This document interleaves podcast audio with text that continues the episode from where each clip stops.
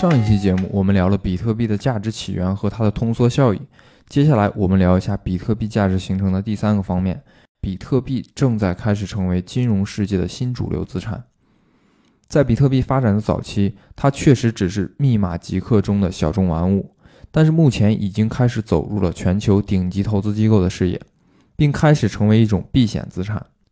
与主流金融体系逐渐深度的融合。在二零二零年三月十二日。由于受到新冠疫情的影响，全球股市创下了自1987年黑色星期一以来的最大单日百分比跌幅，十多个国家的股市发生熔断，黄金、石油、数字资产全面下跌，无一幸免。很多人会问，为什么在解释全球金融市场暴跌时，还要加上数字资产这个类别？其实，这个是被收录在维基百科2020年黑色星期四词条的内容。除了全球股市当日下跌之外，比特币在黑色星期四当天跌幅也超过四分之一，创下了四年内的最低值。因此，我们看到比特币实际上已经开始和主流的金融体系高度融合，随后也开始吸引了越来越多的金融机构深度参与。知名的数字资产信托机构灰度投资，在三月份的黑色星期四之后就开启了疯狂买买买的模式。比特币信托管理总额在二零二一年一月二十一日达到两百多亿美金，增幅十分夸张。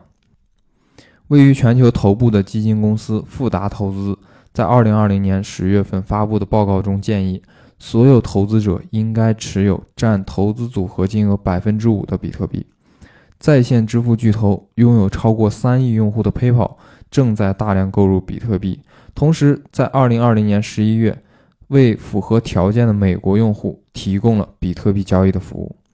新加坡星展银行 （DBS） 在2020年12月对机构投资者推出比特币等数字资产交易服务。这些都说明全球投资者都已经开始把比特币这类的数字资产纳入到他们的投资组合当中。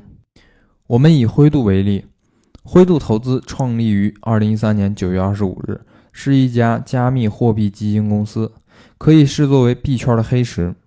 如果不知道黑石集团的，大家可以去百度上搜一下。接着，我们来继续看灰度，它是数字资产领域最早入局者之一，代表了美国主流投资机构对数字资产的看法和认知。在灰度背后一长串投资机构的名单中，我们看到了非常多顶级投资机构的身影，其中包括像罗斯柴尔德家族基金这样的机构。罗斯柴尔德家族是一个屹立全球数百年的家族，在数百年间穿越了无数次的繁荣和萧条，对价值有着深刻的理解和洞察。这些金融机构的认可和参与，让比特币的价值开始成为主流，同时也让比特币开始成为真正意义上的新主流资产。比特币成为这些机构热衷投资的资产，有三个非常关键的要素。第一个就是它的抗通胀性。关于抗通胀性，在上一期的分享中，我们已经进行了比较详细的介绍。第二个是它可以很好的改善资产组合中的风险收益。在2020年全球各主要资产类别的收益率排名中，比特币以三倍以上的涨幅远超黄金、标普五百、石油等等传统资产。第三个是它可以很好的对冲美元相关的风险。由于受到新冠疫情的影响。美国等全球主要经济体在2020年实行了非常宽松的货币政策，简单来说就是疯狂的印钞。我们可以看到，美元指数 DXY 在去年一年中持续下跌，但反观比特币指数的走势，在2020年中一路向上，与美元呈负相关。根据一些研究机构的报告，比特币与其他金融资产收益率相关性非常低。也就是说，如果在投资组合中加入比特币，可以实现分散化的效果，可以保持在风险相同的情况下提升预期收益，或者说在保持预期收益不变的情况下降低风险。这个特点也是机构热衷于配置比特币的重要原因。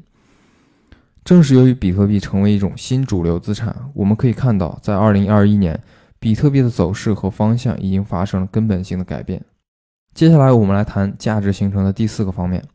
比特币正在成为数字经济领域的一般等价物。首先，我们来看什么是一般等价物。一般等价物是从商品世界中分离出来，作为其他一切商品价值的统一表现的特殊商品，是商品生产和商品交换发展到一定阶段而形成的产物。在历史上，一般等价物由一些特殊商品来承担，最终黄金和白银成为了最适合执行一般等价物职能的资产。而现在，在全球大宗商品贸易过程中，一般等价物可以被认为就是美元。而目前，全球数字经济领域正在加速发展，全球区块链技术的应用也在快速的迭代。尤其是在2020年，基于区块链的分布式金融 DeFi、加密收藏品 NFT、区块链游戏 GameFi、分布式存储、跨链技术等等新业态的发展非常迅猛。如果我们相信未来区块链技术会进一步普及，会有越来越多的区块链应用出现。那我们应该相信，对区块链基础设施的使用需求会大幅的提升，进而会直接带动相应数字资产的需求，也就会随即带动资产价格的攀升。而比特币事实上已经成为数字世界中的一般等价物。比特币在数字世界中的地位，相当于美元在国际贸易中的地位。如果我们相信未来我们要与其他国家做更多的生意，那我们就应该储备更多的美元。同理，如果我们相信未来我们将更多的去使用其他区块链的平台，需要更多数字资产作为消耗的话，那我们就应该储备更多的比特币。因此，未来区块链的使用场景越多，那么对比特币的储备需求也就更大，对区块链平台和数字资产的需求也会先导性的反映到比特币的价格上去。因此，我们说比特币和其他数字资产的基本面就是全球数字经济的发展。讲到这里，我们再去回顾一下中本聪在比特币论坛上发的那段话。他坚定地认为，二十年之内，要么有很大的比特币交易量，要么一点也没有。现在仅仅过去了十二年，我们可以看到，已经有越来越多的人认可比特币的价值。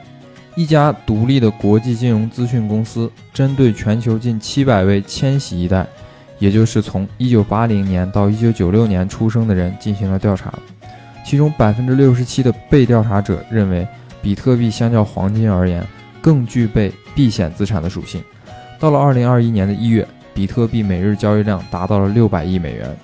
流通市值在全球资产排名中超过了 Visa 公司和巴菲特的伯克希尔哈撒韦公司的流通市值，